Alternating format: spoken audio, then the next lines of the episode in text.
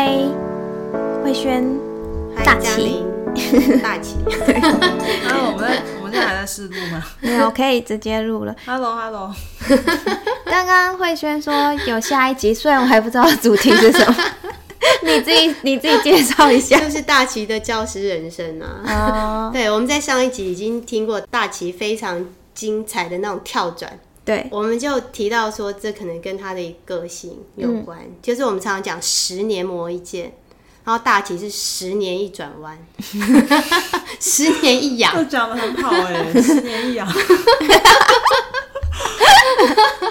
最近又养了嘛。大齐不是那种我们说没有才华就去当评论家的那种，不是哦、才华太洋溢。对他得奖了哎，对，结果后来他选择是把他的这些东西贡献出来，给下一代，让也想要读这种好学校、得到一些很好的学习的人可以进这个学校。我需要简介一下我在干嘛吗？是，然后还有求学背景，大家讲一下好了。好，好，就是我是阳明的物理治疗系毕业的，嗯然后也念阳明的物理治疗所，但后来呢是就是直接转专业去念了帕恩斯的服装设计研究生。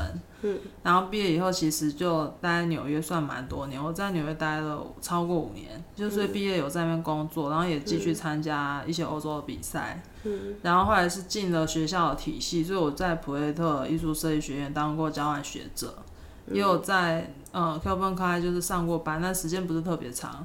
然后其实很多时候是做 freelancer，就是自由接案的设计师，会做一些品牌下面外包出来的项目。对，然后后来就是呃在纽约就认识了我学妹，要变成我的合伙人，然后我们就打算呃去呃对岸去发展。那在发展什么呢？这个可能这个商业模式台湾比较没有，嗯，因为就是如果要申请国外的设计艺术的院校，尤其是那种很 top 的名校，呃，他很尊很就很重视的就是一个你设计的呃灵感以及灵感整个呃发展的一个流程，然后到最后你到有个设计成品出来，它会有一个是一个很长的过程。历程，对历程，然后你你可能会有各种尝试、各种失败，这是国外学校要看到的。然后这通常呢，在亚洲式的教育里面比较欠缺这样的过程，就是它是一个比较结果导向。比如说，呃，你过一一周或两周，你的呃几套衣服你可能就要设计出来，但国外不是这样的一个体体制，所以那时候。我可能跟我的合伙人就等于在这里面看到商机啦，就是这部分就是这是一个 gap 嘛，就是是一个很大的那种断层。嗯，那其实很多就变成说，像比如说对岸很多学生，他就是上不去，他已经在那边念很 top 的学校，比如清华或是北京服装学院之类的。嗯，大家可能对于申请国外学校是有落差的，我们就看到这块商机，所以我们就到到那边去创业了，这样子。嗯，但在那之前，其实是在线上开始教学。然后我们现在公司现在是进展到是有呃一些免费的课程或讲座，然后也有那种很一对一的这种教学。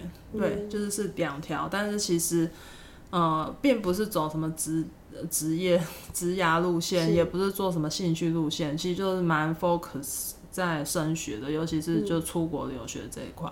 嗯，嗯，简我可以简介完了。我可以说你们是走的很前面嘛？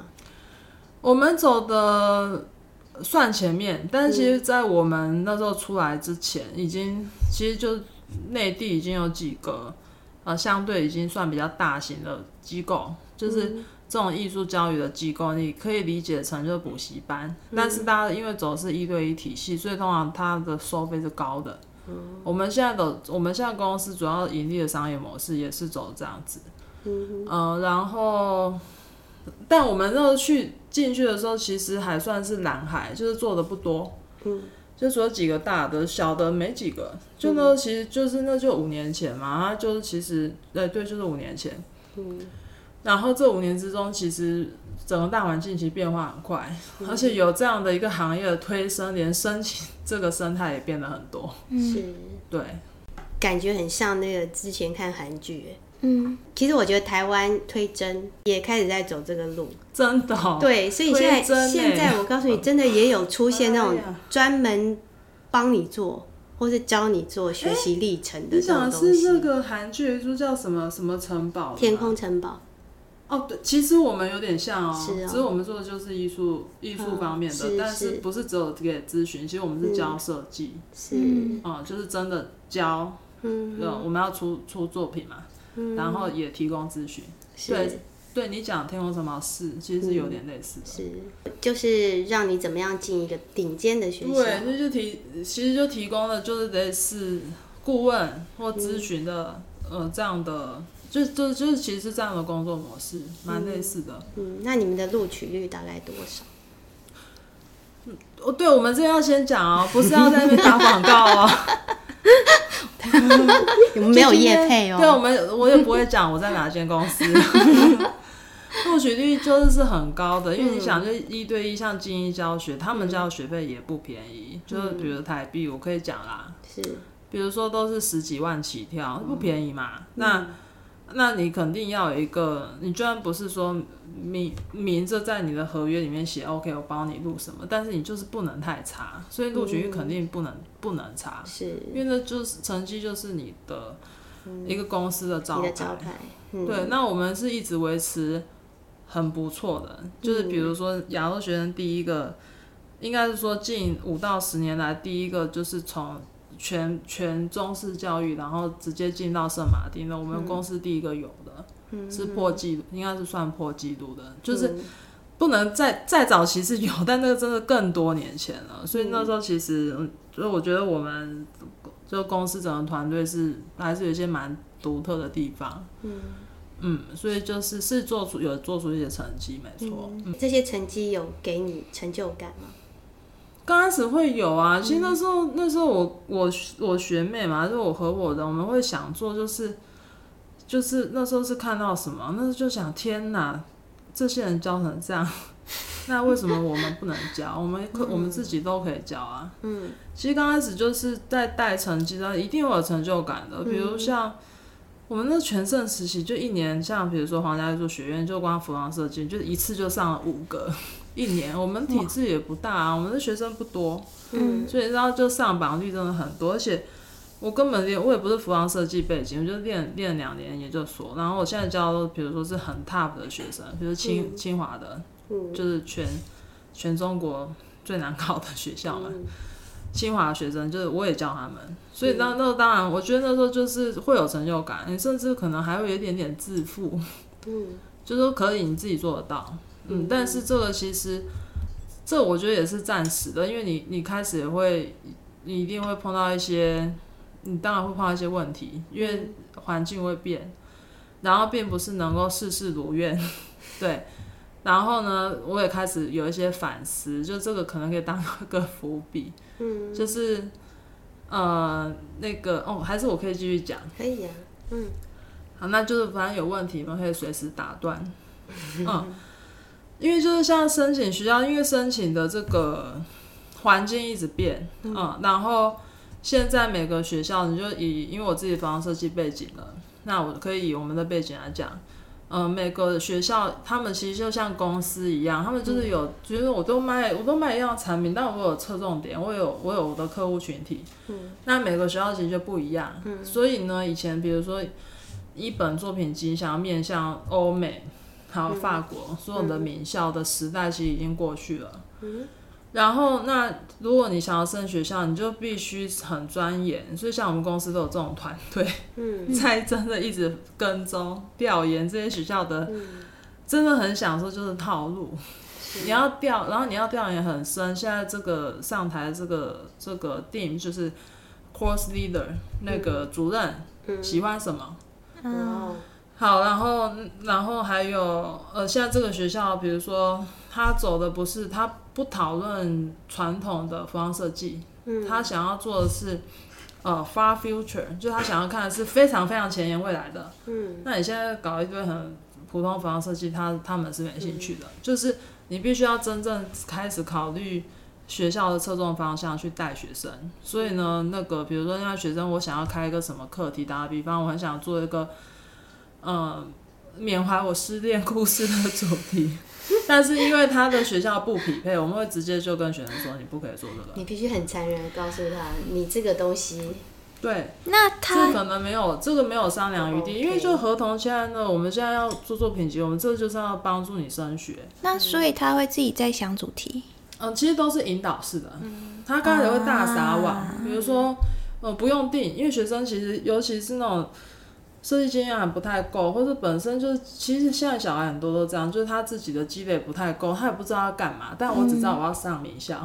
嗯，然后呢，他就说 OK 没关系，找几个开题方向，我们来讨讨论，就一个一个讨论。那我们老师做只是说，你每个讨论，他会他的设计可能是有什么样的发展方法。嗯那像这个就是我们一定会跟他讨论完，你这失恋故事课确实有些可以做，是嗯，然后可以怎么做，他有很多很多发展方法。那其实还有很多，比如说很不错的设计师作品，跟跟这有关，点点点点，因为是上课，我们会讨论这个。但讲完以后就有一个但是，但是你现在上这个学校，他真的他不 care 你，他不 care 你现在心情好不好，他也不 care 你的人生故事。你现在应该要为的是，比如说你要为这个世界尽一份力，嗯，你不能够就只 focus 在你的小世界，学校不买这个账。大我，嗯 对，其实就有，就是所以现在就是，我觉得这就是比较残酷的。我觉得现在就是越来就设计设计艺术设计，其实在这五年期间，呃，其实变很多，也变很快。嗯呃，已经比较不是就是 OK，你在寻找我们设计常讲的就是自己的所谓的 identity，就是你自己的特点，就已经不完全是这样。你必须要考虑，比如我要拿到这个公司的 offer，那我要表现出来的，比比如说就是是真的比较符合这个公司的期待，就是比较像这样子。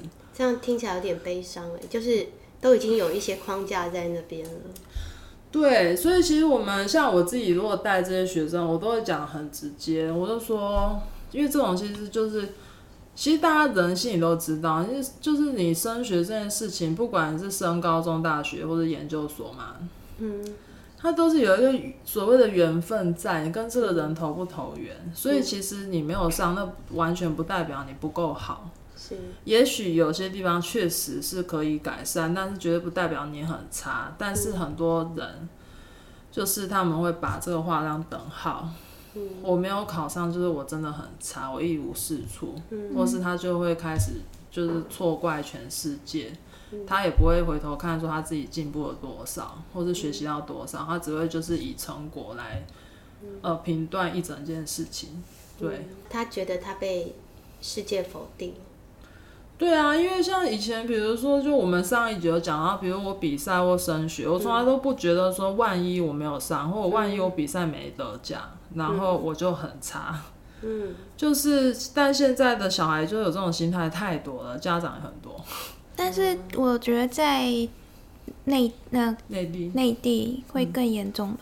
会更严重。对啊，因为他们的竞争太激烈。嗯，会更严重，因为内地其实就相对的，我觉得很好笑。我在那边工作这这这五年，我甚至还心里想：天哪，生生养个小孩有这么难吗？我真的想自己养养看。我甚至会冒出这个念头，因为真的太难了。其实我我旁观我可以理解，就那边的父母真的很不好当。就其实最近有一个很红的那个很红的新闻，就是呃，就是北京有个地方叫海海淀，对不起，三点呃淀粉的淀吧，嗯三点水一个定，安定的定，海淀区。嗯，然后那海淀妈妈其实是一个专有名词，哦，海淀区的妈妈，是哦，她那边就是因为海淀指标区是是一个蛮大，就是它是很几所知名的大学、哦。学校在那里。学区。对，然后我觉得就是风，就是应该是风气吧，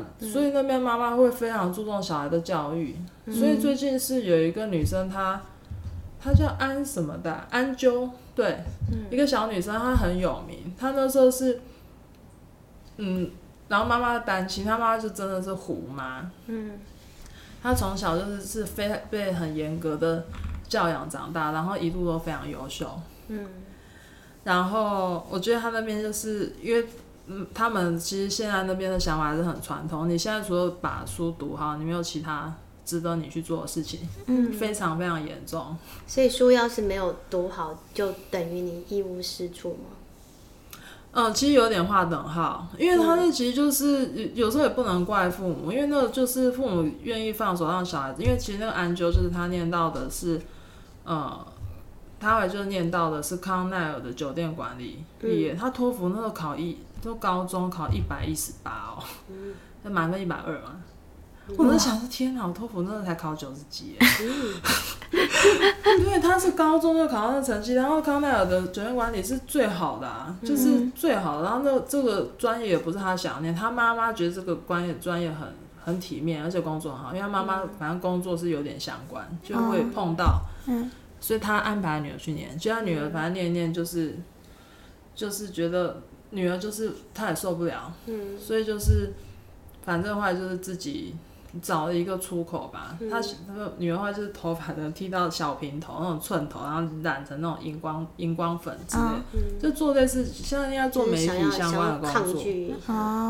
对，然后但是那边其实这种，所以像我们的学生里面，因为我们公司也创了几年，就是学生有经历过好几真的好几百个，这样之前结算有没有近千啊？反正很多。嗯然后跟这些学生和家长打交道的过程，他们就像父母和小孩的对立，很多都很严重。嗯，就我们是中间传话人，就父母现在跟孩子就连话都讲不清楚，是 然后我传话人也太我们就要好笑了。真的就是担任灵媒的角色，我们也觉得很。我好妙，我从来不觉得，我觉得我小时候可能也算压力已经不会很小了，但是我我后来就是一对标，觉得我以前真的太开心了吧。对他们会非常严重，妈妈就觉得你本科毕业，你赶快念研究生啊，嗯就是你完全就是疏远一点。但就刚刚讲到这个大环境，真的就是这样，因为像比如现在那边的方设计的大公司，你不是研究生毕业，他连你简历他都不看。对啊，他们竞争真的很大。哎、对所以你们的学生的年纪大概是多多大呢？呃，我们最小的就是高中生要升本科的，就升大学了，考国外的大学。然后，但我们公司的小孩年龄都比较大，就是大部分都是要读研究生，嗯嗯所以呢，大部分年龄都坐落在比如大二到大四。有少数是已经工作，有工作经验，所以年龄会更大一点。然后嗯有一些特例是真的很资深，要工已经工作好多年，然后也才想回去念书，所以那种三十几岁的也是有。嗯嗯，年纪大一点的时候，父母的干扰比较少。呃，基本上我们话年纪大的就父母不太会干预，因为他们就半独立，而且就是他反而就父母会蛮放手的，就正常而言啊、也是有特例，前几年就碰到特例，就正常而言，因为他们也算自立独立了嘛，所以像我现在带的一个学生是语。嗯，是有国文老师，然后在小学教书，就语文，他们叫语文专业的。对，然后他现在就是他想要转念设计，他家里就基本上就让他去啊，没事。嗯。基本上觉得你够大了。对，他会觉得那你你做这决定 OK。可是听在小学老师耳朵里面，就是他们都够大了。你说全部都够大，你说连高中和大学生都够大，可是并没有。完全没有哎、我们那边其实很多学生是到甚至都年年近三十，家里的干预还是非常大。是，所以那个妈宝现象还是蛮明显的。妈宝非常明显，因为那边其实就是呃可以生第二胎、第三胎，那也是很近几是是年才放开嘛，那这些都是宝贝啊，真的，独生子女啊。独生子女，那我我我我告诉你，真的，我们小学老师其实我觉得我也会有这种压力，就是如果他们出什么意外，只有一个，我怎么还他们那种感觉？嗯。其实就连我都会，有时候真的有点吓到，就觉得，而且因为小朋友现在情绪问题非常多，是，嗯，就是抑郁那些，你就觉得忧郁症就跟感冒一样。不过我觉得独生子女的情绪会更更多。其实我不太确定是不是是不是跟真真的跟独生子女有直接关系，但是确实现在比较多，嗯，多因为很多。我之前也蛮多大陆的同事嘛，那他们大概就是九零后，嗯，然后也都还是跟家里冲突很多啊，都已经九零后了，就是出来工作了，但家里还是会，比如说他们之后要去哪发展啊，什么时候要结婚啊，然后要干嘛啊，就是各种吵，然后各种的控制啊 什么。其实你想想嘛，三个的时候还可以除以三，对啊，一个的时候就是全部的那个，对，嗯，对，所以他们那边因为现在就是那边就大嘛，所以呢，那就是有些就是我跟家里就基本上像断联，嗯，就是我不跟你联络，我也不回去。然后另外一种是家里真的就再怎么样就想办法控制，是有的，就是他们父母的那种控制议题是很，我觉得有时候是接近病态，但是这种就是这可能比如台湾也是会遇到，但是我觉得那边就是真的太宝贝了，就是全家人的重心，爷爷奶奶、外公外婆。就都是就是全部人的眼睛就看着那一个小孩，然后父母一定会想办法，我就这样给我小孩最好的。嗯，那所以就是只要有一点点可能跟他们的预期不一样，就是不不一定是成果，可能是流程或过程有一点点的不一样，他们都觉得就是你知道会有点天崩地裂的感觉。是有我们之前遇过，但是我现在这个小朋友已经长大了啦。之前也是遇过，就是嗯，我们提个案嘛，然后只是内部讨论而已，就是觉得他这个好像有一点偏离轨道或什么的，他也是情绪天崩地裂这样。然后该不会妈妈出来吧？没有没有，但是就是他的反应非常的激烈，然后就是你就会觉得哇，怎么了吗？就是这不就是一个过程而已。真的，它其实就是所谓的玻璃心，或是抗，玻璃。就讲其实就抗压性低，是非常严重的。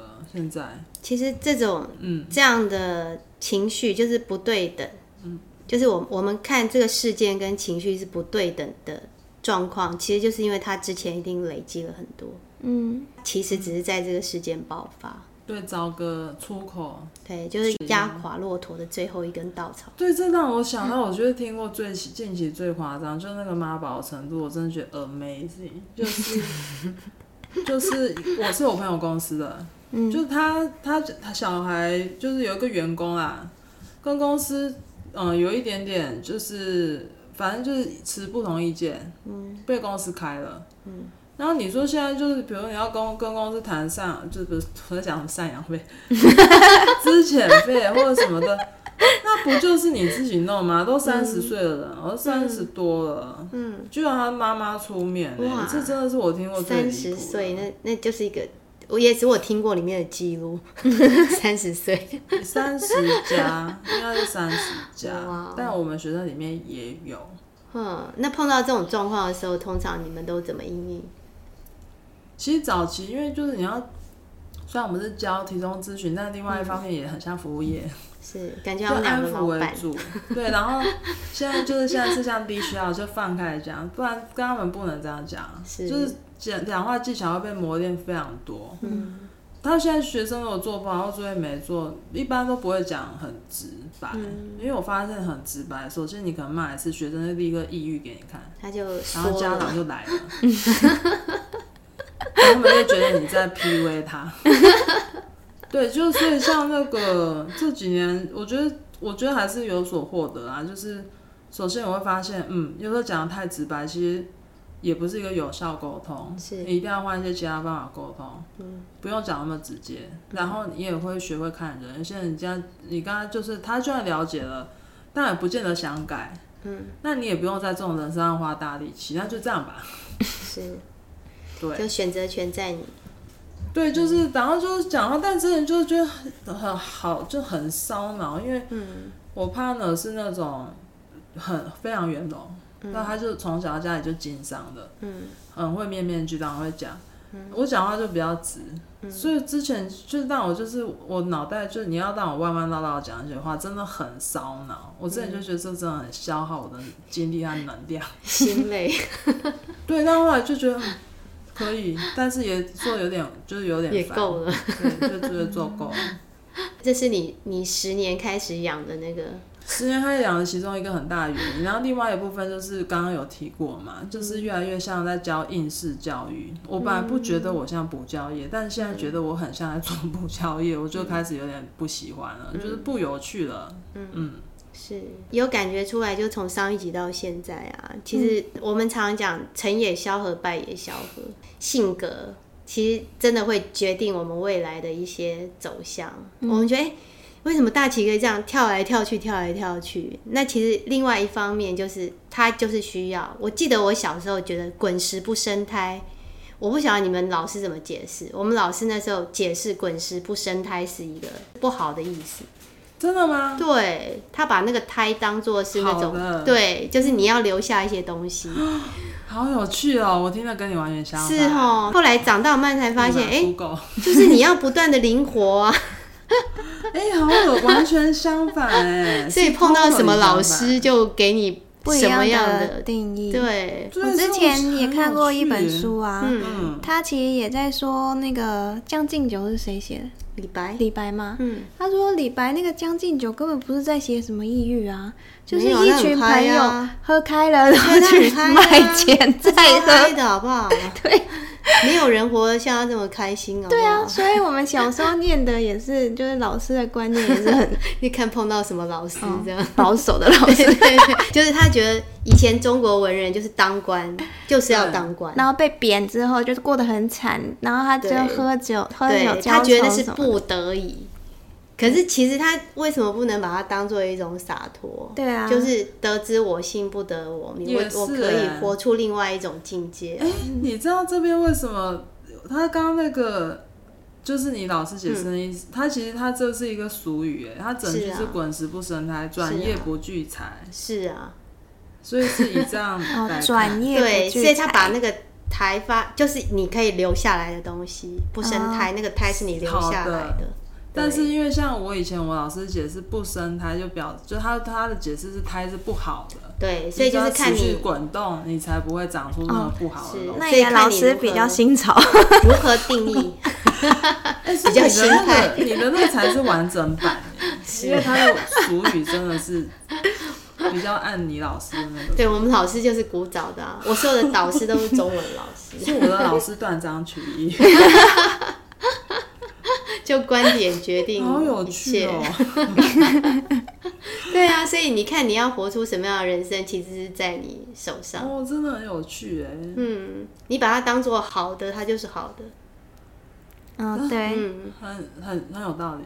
对啊，而且现在常常就是意念嘛，意念决定一对切。对对，我觉得大旗这个走向会是比较适合未来的世界。真的就是、嗯现在很多就斜杠斜杠啊，你还在那边聚财，大家都是在那边滚动啊。其实就但还是很带有很多的不安啦、是，就是你还是会想说，你确定？就是现在，我现在就是像我现在甚至都还没有办法，就是就是直接讲我的这些疑虑或想法是完全对的。嗯，因为比如说，OK，我我这样继续做下去，其实很多人还是觉得那做的不错啊，嗯就是是不错的一个事业和工作。那你为什么想？你为什么想换？那不就工作不就工作吗？跟生活可以换换，就是可以切开。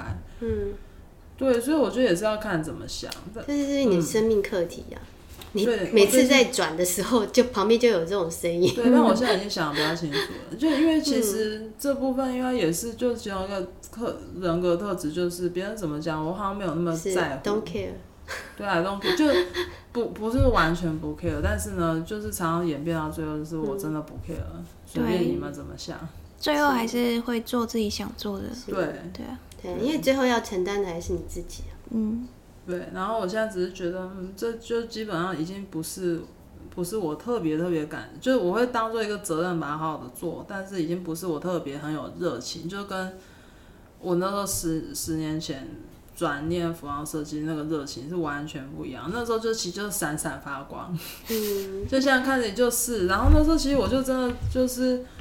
我那有那时候其实也就是在，比如在网络上就是写博客，然后我就觉得我只在做自己，然后写一些真的乐色话，随便乱写乱写写生活，然后那时候还其实有一点还蛮有名气的。嗯，然后那时候就是，其实那我其实也是做的很开心，但现在就是我会觉得这不是我很开心做的事，然后其实你就会感觉自己的光芒一直，嗯。就是越来越少，嗯，然后剩下的可能是有些是客观人家觉得好的，但是我自己的我自己个人感受不是这样，嗯，嗯，我觉得就是我没有办法觉得它很好，嗯，可能有些人觉得还不错。嗯。因为你自己厌倦了啦。对，就那个厌倦是那种疲乏感真的很严重，就是是真的，我我觉得，我觉得我现在做这个可能还算得心应手，但是我觉得不有趣。我我真的看到的是你，你不会迷失在别人的一些称赞啊，或者什么一些光环里面。你真的很很重视自己内心真实的想法。我要不要？这是不是会让我快乐？我没有办法，我有点没有办法蒙骗我自己。嗯，就是现在经历那一波，就上次来找你们的时候，那心情还真的没有很好。嗯，就是我觉得我就是没办法，我真的没办法欺骗我自己。嗯啊，然后我觉得最近很好的是，我很深刻的体验到这件事情，嗯，就不喜欢或者我现在不开心，其实就很明显。比较笃定。笃定对，然后但是也跟就是很多人还是给我很多启发啊，跟你们聊，也跟其他朋友聊，嗯，就大家的看法其实都不是很一样。嗯，对，但是因为比如说像那种，比如说 OK，他比如有些朋友是想法很很实际的，嗯，但他他给我反思就是，我后来发现我就真的不是那种人啊。是，对，我就真的 对，就是我会觉得他会让我就是我不会觉得说 OK，我现在就是我现在跟你意见相反，立场不一样，我我改不了。我是主要是觉得嗯，那我但是我真我真的好像没办法当那种人。再次认识自己，对啊，这还蛮好。我刚刚想到什么，你知道？嗯，我我算是随和的人嘛，哦，嗯。可是我就是常常，比方老公就说，哎、吃什么？我就说随便，嗯，然后他就说大块牛排，我就说不要，就是有些人的作用就是在让你消去，这不是我要的，你就是那个啊，网络上会被讨伐的人，对你很适合有一个眼光射到这里，刚刚就是那个梗图哎，是，超好笑。对，现对啊在是个梗哎。有朋友很好，你看，你可以一直一直不断的，就像我跟小朋友讲，当你不确定你答案是什么，四个选项，你不知道是哪一个的时候，你可以用消去法。对啊，我们现在你知道，你知道我那天看完一个那个一个 YouTube，然后他又说，其实很多时候人都不知道自己要选选什么嘛，所以你只要给他选项，他就会知道自己要选什么。是，你会知道你自己不要什么。对啊，所以现在 现在就是我们有时候给客户东西都给多一个选项，因为是他就可以删两个，他很高兴。是啊，我刚好 对小孩就是这样，你要给他自主权，对啊知，道吗？我有选择啊权。，我知道了。那个 YouTube 频道就会说，人都喜欢自主权，是，但是他其实有时候根本不知道自己要什么。你给他选择题的时候，他就觉得自己有自主权。对对对，其实我们在教学是这样哎，是这真的啊很好。而且真的有时候我们不知道自己要什么，可是别人说出了我不要的东西的时候，我就知道我不要这个。然后还，然后那时候你说不要，其实有时候那个自主，我觉得自主其实是人家已经先把就框一个范围给是我们小时候都是这样玩小孩的。我们。自己选我好。对啊。们自己选，哎，我们也这样玩学生，是啊，尤其是越小的孩子越好玩，就是你要再玩五分钟还是十分钟？讲的超好，而且因为他们就很那个、啊，他们就是因为像孩子大一点，他们基本上自主性会很强，是，他们非常的抵触或排斥，觉得老师或家长帮他们做决定。对，那所以我们就是用商量的嘛，但是其实他们也是在我们画出来的框内来商量。是，现在要练的就是绘画的能力，有时候 画一个框框。对，但是那个其实很重要。他们就说，因为其实，在如果没有边界的时候，是啊。其实是很难做决定的。其实我觉得就像放风筝，要对不对？对，就是风风筝，他觉得他可以自由自在的飞，是因为他知道他有可以回去的地方。对对对对你今天一旦在外面这样漫无边际，其实会心慌。对，然后就就坠落了欸。对啊，坠机。对，是的，不会啦，坠落后会会那个啦，他可以用用那个跑的啊。跑的风筝。这个人一听就是没有、哎 真的没有怎么放过，没有怎么放过风筝哦。风筝在地上打滚是很哀怨的，怎么飞不起来？总有之总可以走出一条路嘛。是乐观的，超乐观。是我们这里得到的一些想法，其实就是滚石不生胎，到底是好的还是不好哦，的？真的太有趣，我今天好有学习哦，对，好有趣哦。嗯，父母们真的有时候适度的放手，对啊，你太管教也不好，太不管教也不好。我们在对岸工作，还有一个很有趣，有些艺艺术学学生会学艺术专业，是因为他真的太不会念书了。那不会，那没办法，那你就来念艺术好了。嗯，然后家里反正也经得起，你早点出国吧。但是有时候小孩真的很可怜，他就是不爱念书，但他也不爱艺术。嗯，然后老师就家长就会捧着学费来，他说：“但我们就希望找到一个好的老师，嗯，希望你们公司收他。”然后我觉得话收进来以后，就变得就是互相折磨，嗯他们也折磨我们，然后我们我他也不爱，所以比如我们上课出作业，他们也不喜欢，嗯，所以我会觉得就是这个东西，所以为什么会觉得有时候就是它不是一二分法，我觉得真的是父母是需要真的花时间做这件事情，因为因为我们真的教一些学生啊，就是你心里面就会觉得天哪，他就是扶不起的阿斗，或是扶不上墙的烂泥。哎 但是我会深刻的觉得，我知道那不是他们的问题。嗯，真的很不一样哎。我觉得台湾会觉得你要走艺术是要有天分的，很不一样啊，对啊很不一样，不一样因为其实那边就有那边越大，所以像你刚刚讲的是其中一类。有些他就是很想要展现很浓烈这方面的兴趣和天分，嗯，有一些是真的，他书念不来，那没关系，你就进化班。我们考高考，像我的有一个朋友里，他是特别聪明，嗯，他书不是念得很好，但他就是那个考考那个就考大学的时候，他妈就说你去画班，我帮你报个很有名的老师，因为他就是会整个就带到乡下，就是一个，嗯。可能要就是那个泥，他说都是泥土路哦，他会到一个都没有柏油，然后是像大广场的地方，画室就在那边，嗯，你就跟着名师，然后学费很贵，环境非常差，但你就跟老师就画图画三个月，哦。然后你考本科你就可以考得不错，哦。感，感觉就是当一门技术来对技术，或者说这是你的出路啊，所以其实那边其实是有很大部分学生会是这样的，嗯。对啊，我朋友也是，他他说小时候成绩不好就去练跳舞啊，学唱歌啊。或者是运动啊，跑跑步啊什么。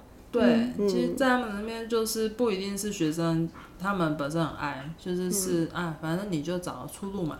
嗯对，真的是非常不一样的文化。很不一样，很不一样。嗯对，嗯，我们有一个很厉害的老师，他其实曾经讲过，高年级之前不要送来我这里，就是他不希望太早去局限孩子。你也知道比赛，就像你刚刚说那个情况，台湾也有各种美展，对，对，其实很容易就是老师会介入的太深，对，然后那个孩子就会被框住了，嗯，就是往一个方向走。对你你讲我们的处境，但我那边就真的好夸张，我们有碰过，就我们没有收啦，我们碰到最小的，嗯，就是家长带小孩来咨询的，才国三呢、就那边的初三，然后你在考烦恼考大学的作品集，我花十几万，好累。我觉得 真的，对，我觉得好累哦。就是我看那个父母，我也觉得很累。我觉得这，然后那小孩进来就开始是很，其实就是真的很军事化的，就是因为就知道，比如说 OK，你升美国、升英国套路就这样嘛，那就开始往那边带。就是其实有时候老师也不是故意的，嗯，他就知道目标在那边，那我就按照目标的这个框内做事情就好了。嗯，所以你刚刚讲的，我觉得很有感触，确、实。所以你那个老师是真的是一个蛮好的老师。是啊，对我也不想要去框人家，我觉得很没有，我觉得因为这件事情对我来说是很没有意思的，我觉得很无聊。是，就像我，我一开始是在国中，后来我会选择国小，就是我觉得你只要碰到一个比赛或者你要考试，嗯，你必须去符合它标准化的一些，哦，对，你就必须要去把一些很原创的东西修掉，对，对，修剪掉，是。修出可漂亮是那种感觉，就是你只看到进程的目标，对，嗯，可是他走不远，确实，哎、他在听耶，嗯，他说时间差不多了，好，他是我们非常尽责的助理。他说要下班了。是，但他说这一集差不多了，姐姐们。好，好，那我们就先让大家休息一下哦。好，嗯，好，OK，谢谢大家谢谢大家，拜拜。拜拜，谢谢两。位。你还会长痛。